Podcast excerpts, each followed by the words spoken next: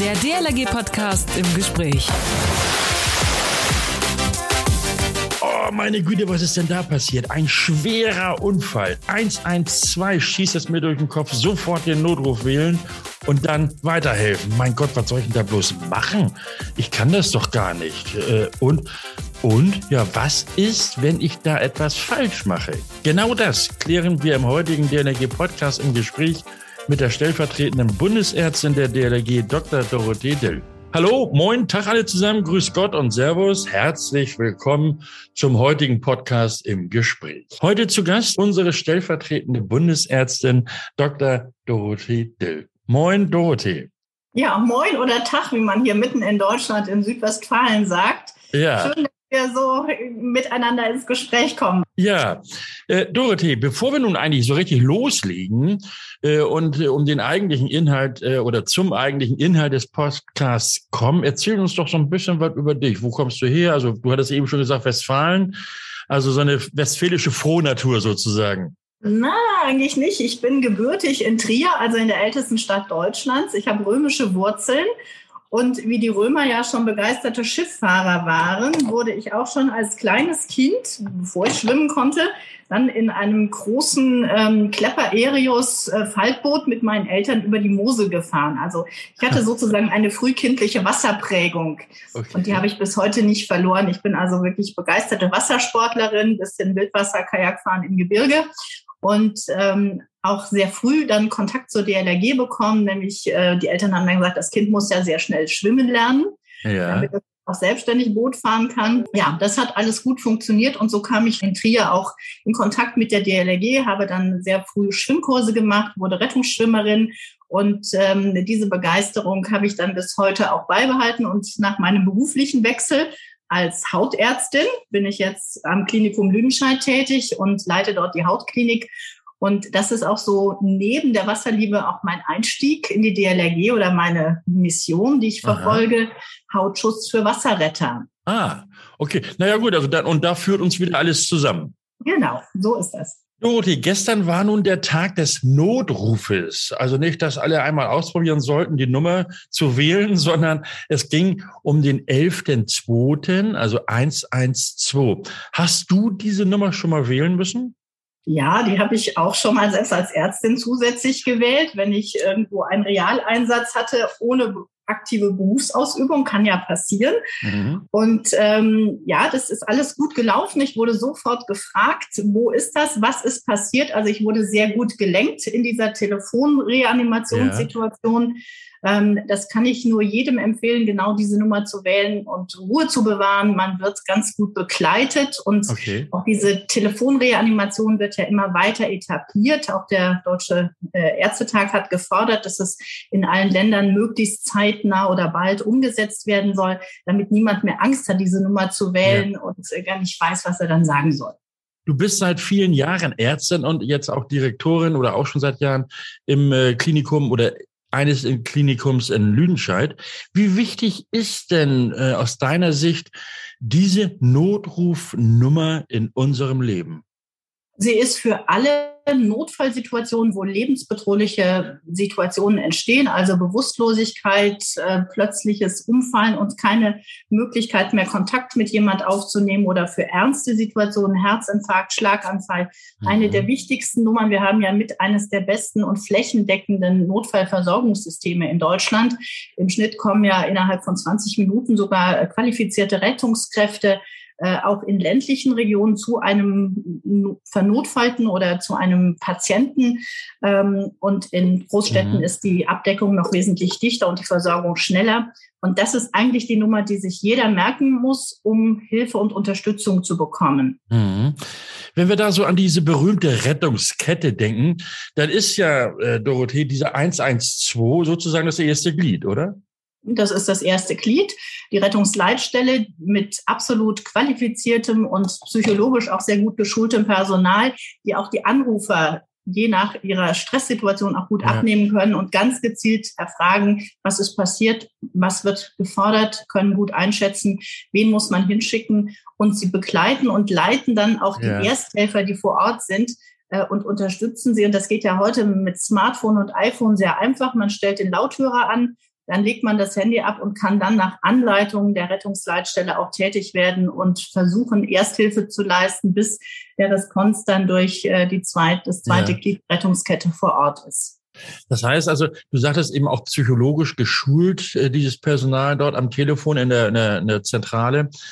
Äh, denn ich kann mir durchaus vorstellen, also ich war noch nicht in der Situation, die 112 wählen zu müssen, äh, aber dass man dann ja, also man hat, man hat zwar im Kopf, dass das, das muss ich alles sagen, aber dann ist man wahrscheinlich auch so gestresst und in einer so be besonderen Situation, dass man im Grunde genommen, äh, ich behaupte mal, drei Viertel davon einfach unterschlägt oder verdrängt oder auch vergisst, weil in Stresssituationen reagiert jeder von uns anders. Dann nehme ich mich persönlich auch nicht aus, obwohl ich jetzt geschult bin und Routine ja. habe und Erfahrung habe, solche Situationen lenken kann. Aber die 112 ist sozusagen die, die erste Hilfe, die dann auch die weitere Versorgung und die Hilfskette aktiviert. Und mhm. das ist das Erste, was wir vermitteln prüfen, rufen und dann handeln, soweit man kann. Ja, und die okay. Botschaft lautet, nichts zu tun ist das Schlimmste, was man tun kann oder eben unterlassen könnte. Ja, da sind wir auch schon bei meiner nächsten Frage, denn in meiner Ankündigung zu diesem Podcast sagte ich, beziehungsweise stellte ja so die Frage, die vielen Menschen wahrscheinlich auch so durch in, in solchen Situationen, Notfallsituationen durch den Kopf schießt. Was ist, wenn ich was falsch mache? Und diese Frage gebe ich direkt weiter an dich, Dorothee. Also eigentlich ist das, was man falsch machen kann, ist nichts zu tun. Es ist natürlich niemand verpflichtet, etwas zu tun, wo er sich selbst in Gefahr bringt. Also Eigenschutz steht natürlich auch immer mit äh, in der Ausbildung äh, für die angemessene Reaktion in Notfallsituationen. Ja.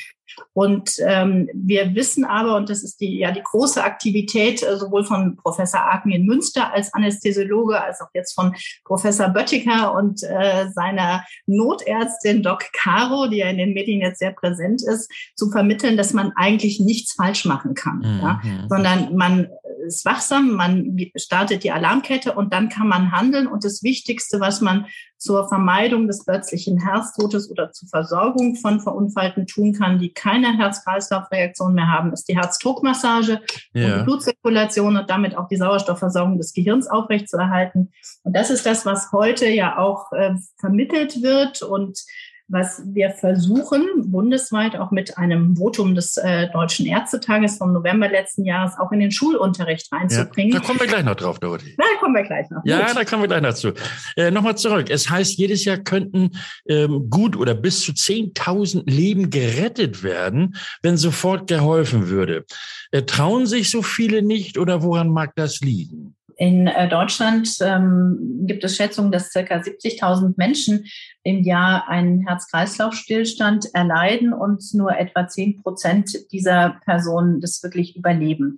Und ähm, man hat festgestellt, dass im städtischen Raum unsere Rettungskräfte, also die professionellen Rettungskräfte, in der Regel mit einer mhm. Hilfsfrist von acht Minuten oder manchmal auch sogar deutlich schneller ähm, beim verunfallten oder Notfallpatienten eintreffen. Und dass aber in dieser Situation bis dahin etwa nur 40 Prozent der ähm, Personen äh, eine Laienreanimation erfahren haben durch Herzdruckmassage, bis also Rettungskräfte, Notfallsanitäter, Rettungssanitäter oder Notärzte eintreffen. Und das lässt sich deutlich verbessern.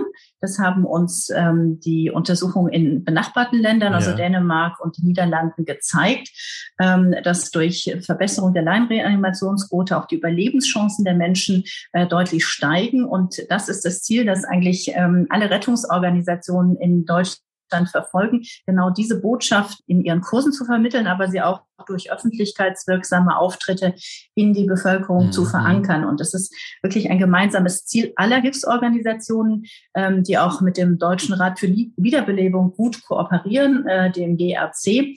Und mit den Kampagnen, die alle äh, eben durchführen und in ja. ihren Kursen auch vermitteln, wollen sie insbesondere auch junge Menschen, aber auch Personen allen Alters erreichen um die okay. Angst vor Erste-Hilfemaßnahmen, insbesondere vor Herzdruckmassage, abzubauen und die Fähigkeit zu vermitteln, ich kann das auch und ich kann helfen, wenn die Notsituation eintrifft. Dorothee, du hast eben das gesagt, also äh, das Wichtigste scheint ja wohl tatsächlich die Herzdruckmassage zu sein. Und äh, das kann jeder Mensch im Grunde genommen sehr schön nach Musik. Musik kann Leben retten. Konkret die Bee Gees mit Stayin' Alive.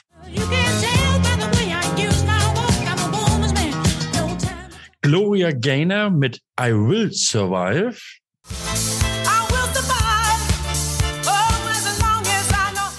Oder für die jüngere Generation das amerikanische Duo The Chainsmokers gemeinsam mit der britischen Band Coldplay und dem Song Something Just Like This.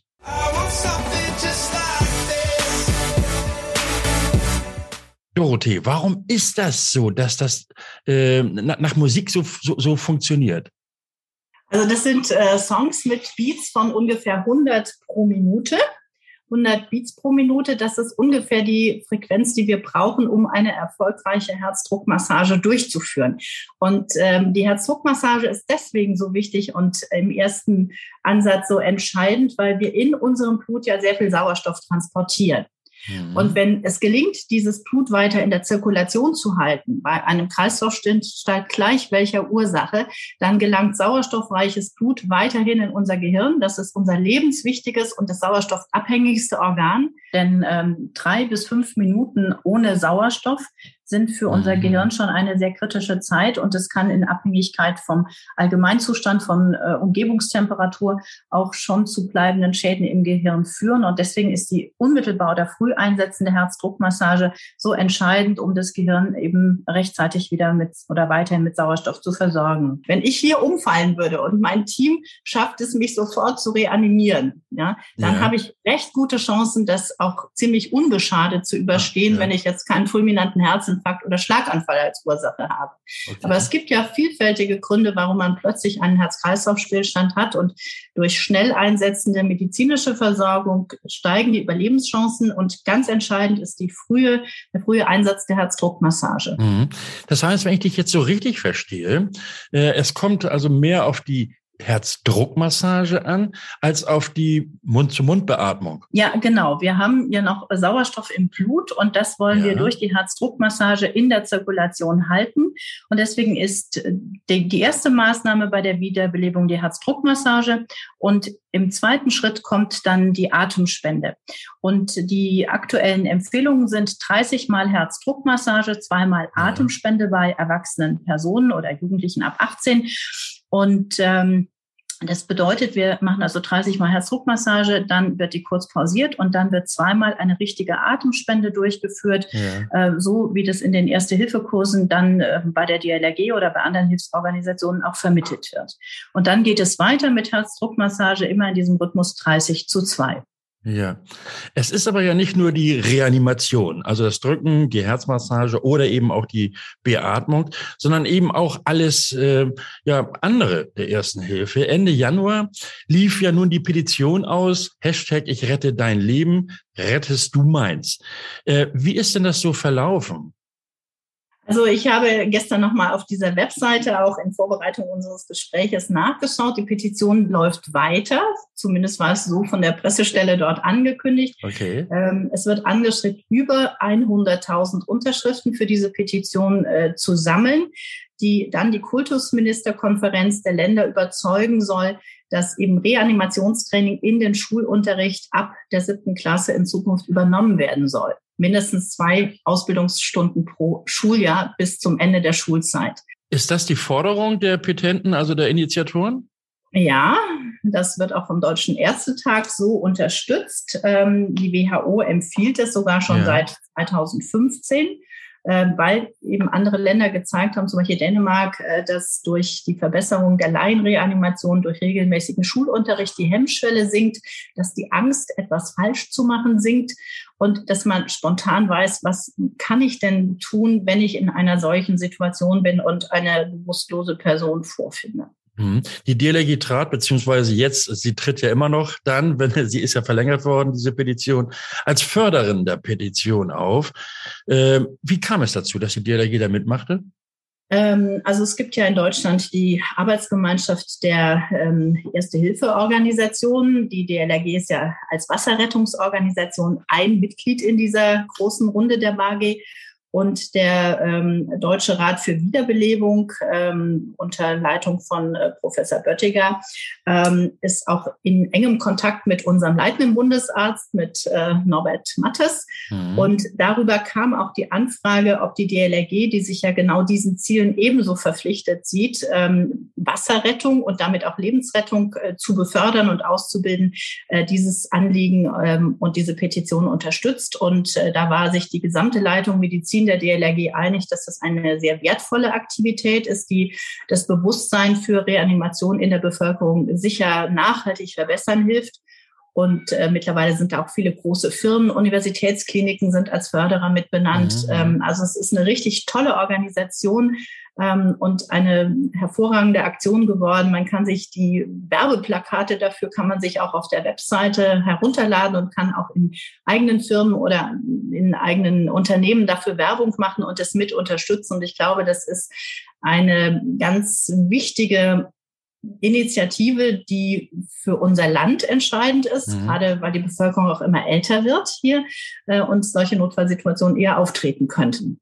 Ich habe auch unterschrieben und fordere damit alle anderen auf, die jetzt zuhören, da noch mitzuzeichnen.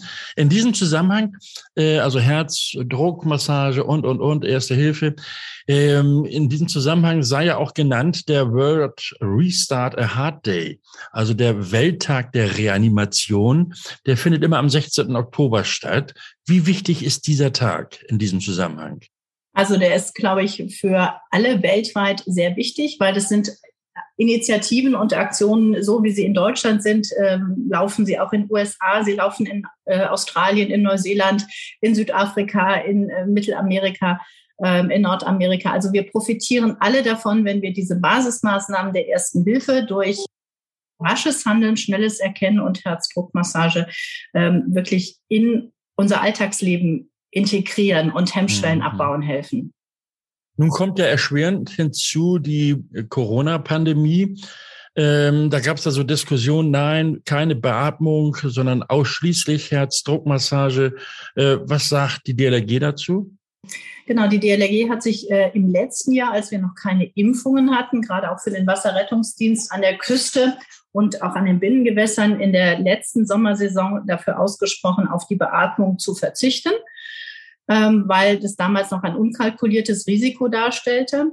Ähm, jetzt aktuell haben wir natürlich ganz hohe Infektionszahlen. Ähm, das Risiko ist für einen Ungeimpften sicher auch hoch. Wer geimpft ist, ähm, ist ja eher vor einer Infektion geschützt. Ich glaube, das ist für Aktive in der Medizin jetzt eine Einzelfallentscheidung. Also ich würde ein Kind, also wenn ich keine Rettungsmittel hätte, natürlich beatmen. Ja, mhm. ähm, ich bin geboostert und denke, das ist für mich jetzt kein riesiges Risiko mehr. Das ist aber momentan sicher eine noch weiter für die kommende Sommersaison zu treffende Entscheidung, welche Empfehlung die DLRG da aussprechen wird. Es wird ähnlich wie Impfschutzthemen und andere ja gerade sehr aktuelle Themen in, auch im Präsidium nochmals diskutiert werden mit der gesamten Leitung Medizin, wo wir viele Fachexpertisen haben und uns da ähm, auch anhand wissenschaftlicher Erkenntnisse RKI-Empfehlungen dann aktuell aufstellen werden. Mhm. Wir hatten uns eben über die Erste Hilfe unter, also auch über den Erste Hilfe Kurs unterhalten, die Petition, dass das also auch in den, in den Schulen vorangetrieben werden soll. Äh, fast zwei Drittel der Herz-Kreislauf-Stillstände, hatte ich nachgelesen, treten im häuslichen Umfeld auf. Das heißt also, die Chance ist relativ hoch, dass irgendwie ein Angehöriger, also irgendwie ein ganz liebgewonnener Mensch davon betroffen ist.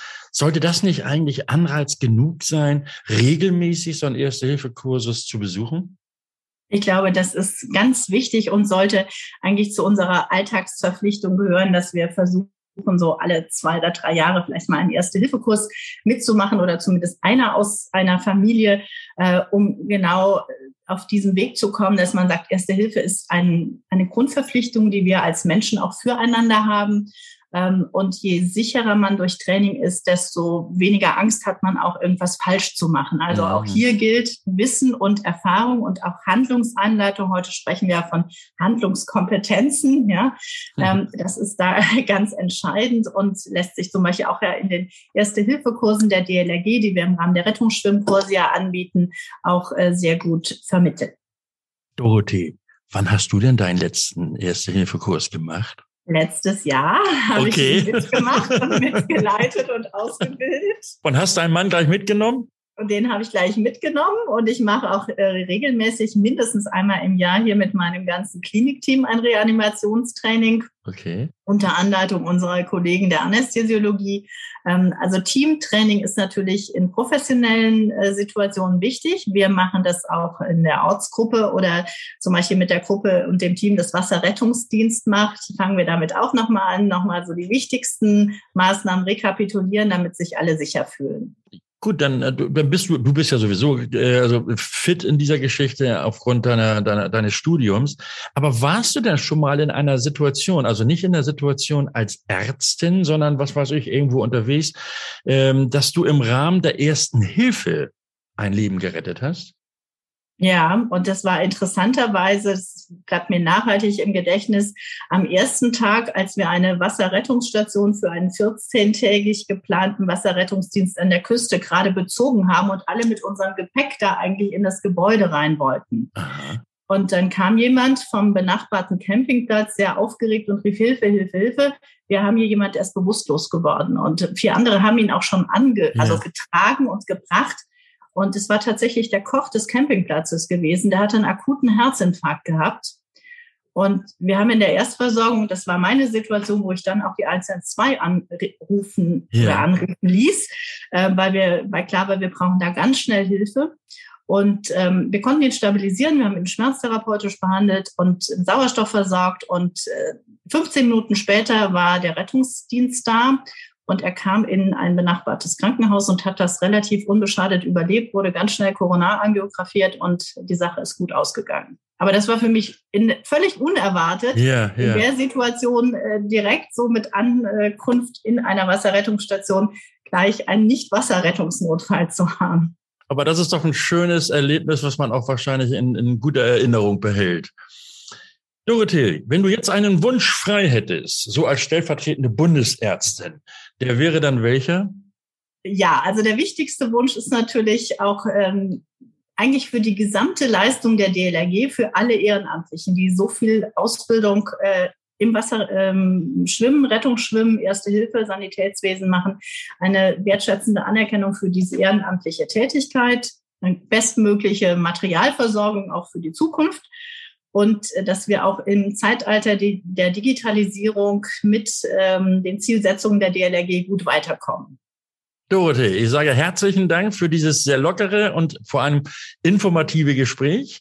Wünsche dir noch einen schönen Tag, ein schönes Wochenende und äh, grüße vor allen Dingen deinen Mann, denn wir kennen uns nun auch schon länger.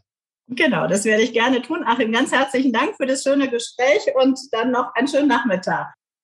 Dr. Dorothee Dill, stellvertretende Bundesärztin, hier im DLRG-Podcast im Gespräch. Wir haben es gehört, alle sollten sich auf jeden Fall nochmal mit dem Gedanken beschäftigen und nicht nur das, sondern auch dann umsetzen, den Erste-Hilfe-Kurs zu wiederholen oder überhaupt mal einzumachen. Ich sage jetzt bis kommenden Sonnabend, dann gibt es den neuen DLRG-Podcast im Gespräch und ihr denkt bitte daran, uns zu abonnieren, iTunes, Spotify, das wisst ihr alle viel besser, oder nachhören auf dlrg.de slash Podcast. Dort gibt es dann auch alle Folgen im Archiv. Kommentare nicht vergessen. Nächsten Sonnabend geht's dann ab in die Mitgliederversammlung. Die ja, die stehen ja jetzt im Grunde genommen bei allen Gliederungen an. Worauf muss ich da achten, wenn zum Beispiel die Versammlung digital oder hybrid veranstaltet werden soll? Diese Fragen klären wir also nächsten Sonnabend. Mein Name ist Achim Wiese. Schönen Dank fürs Zuhören. Bis nächste Woche. Man hört sich. Der DLRG Podcast. Jeden Samstag eine neue Folge.